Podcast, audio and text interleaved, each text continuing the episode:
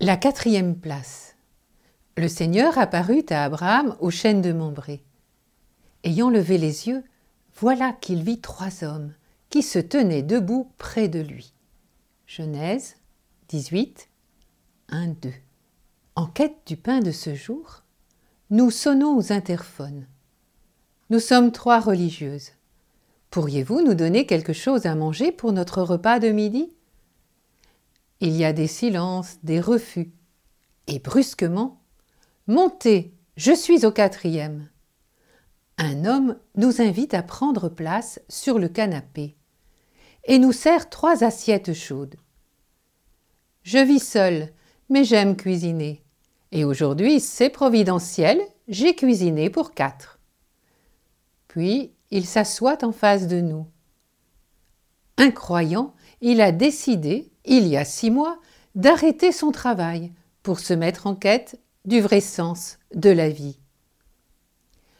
Comment en sommes-nous venus à parler de la Sainte Trinité?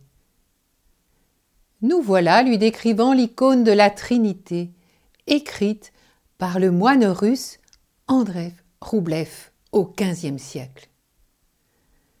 Comment ce moine avait légué à l'humanité une icône, où le monde de Dieu se lève sur une terre de sang et de larmes, comme une victoire de la miséricorde sur le mal. L'homme écoute, puis tend la main vers les trois petites sœurs. Vous ici, vous êtes trois.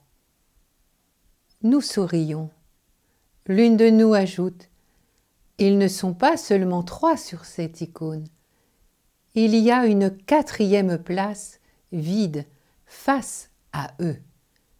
Ils attendent leur hôte. L'homme jette un coup d'œil sur la table basse entre lui et nous. De nouveau, il regarde les trois petites sœurs et d'une voix calme conclut. Alors le tableau est là. Quelle grâce de pouvoir reconnaître et contempler la visitation de Dieu cachée dans nos frères humains.